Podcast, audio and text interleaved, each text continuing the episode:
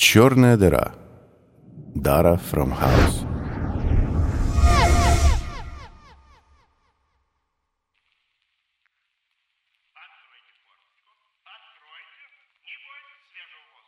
Петр Петрович окинул взглядом накрытый стол и, усевшись поудобнее, приступил к утренней трапезе.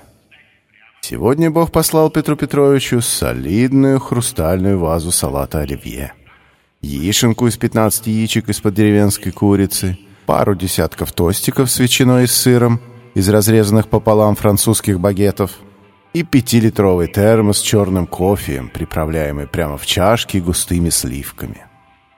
Глядя, как любимый супруг насыщается, Мария Сергеевна тяжело вздохнула. «Петечка», — она присела рядышком и нежно накрыла руку мужа своей. «Может, все-таки пора что-то делать, а? Разоримся ведь, милый». Петр Петрович вздохнул не менее тяжко, чем жена. «Ох и права ты, Машенька.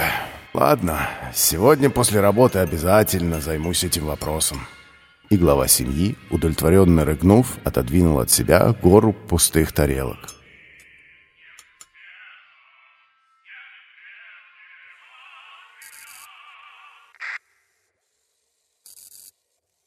Профессор удивленно посмотрел сквозь очки на сидевшего перед ним стройного подтянутого мужчину.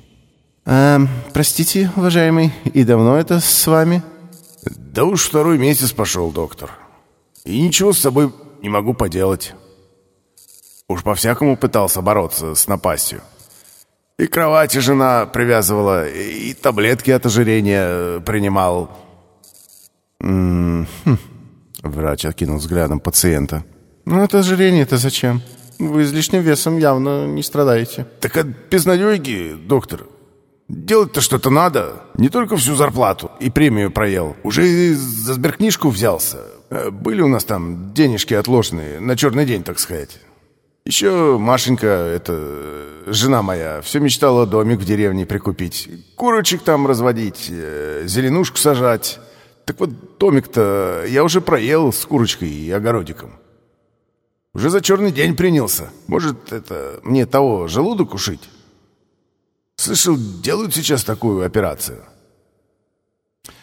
«Ну, давайте я вам УЗИ сделаю, посмотрю, может и правда ушить». Лежащий на кушетке пациент уже начал нервничать и покрываться пупырышками, хотя в кабинете было тепло. Слишком долго доктор изучал картинку на мониторе и длинные ряды непонятных цифр и обозначений, выстроившихся колонной, которую Петр Петрович мысленно перевел в рубли, доллары и евро, потраченные на потребу бездонного желудка. Наконец больной не выдержал.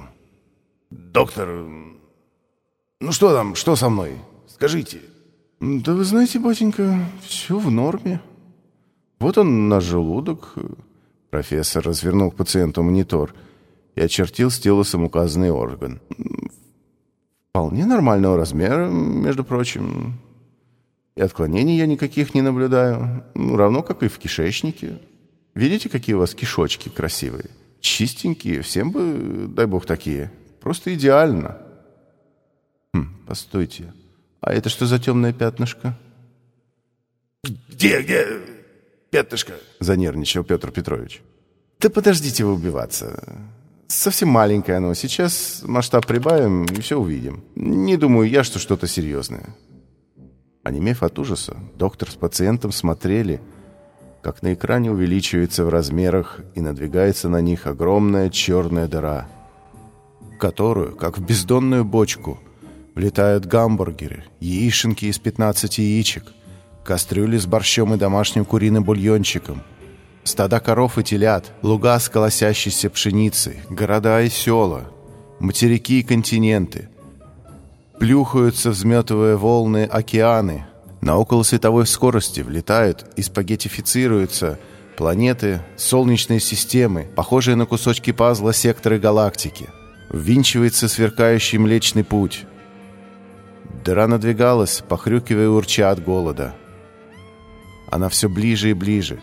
Уже заслонила монитор, вылезла наружу, поглотила кабели и шланги. Чавкнув, затянул стол с приборами. Бесконечная пасть разинулась перед Петром Петровичем и доктором.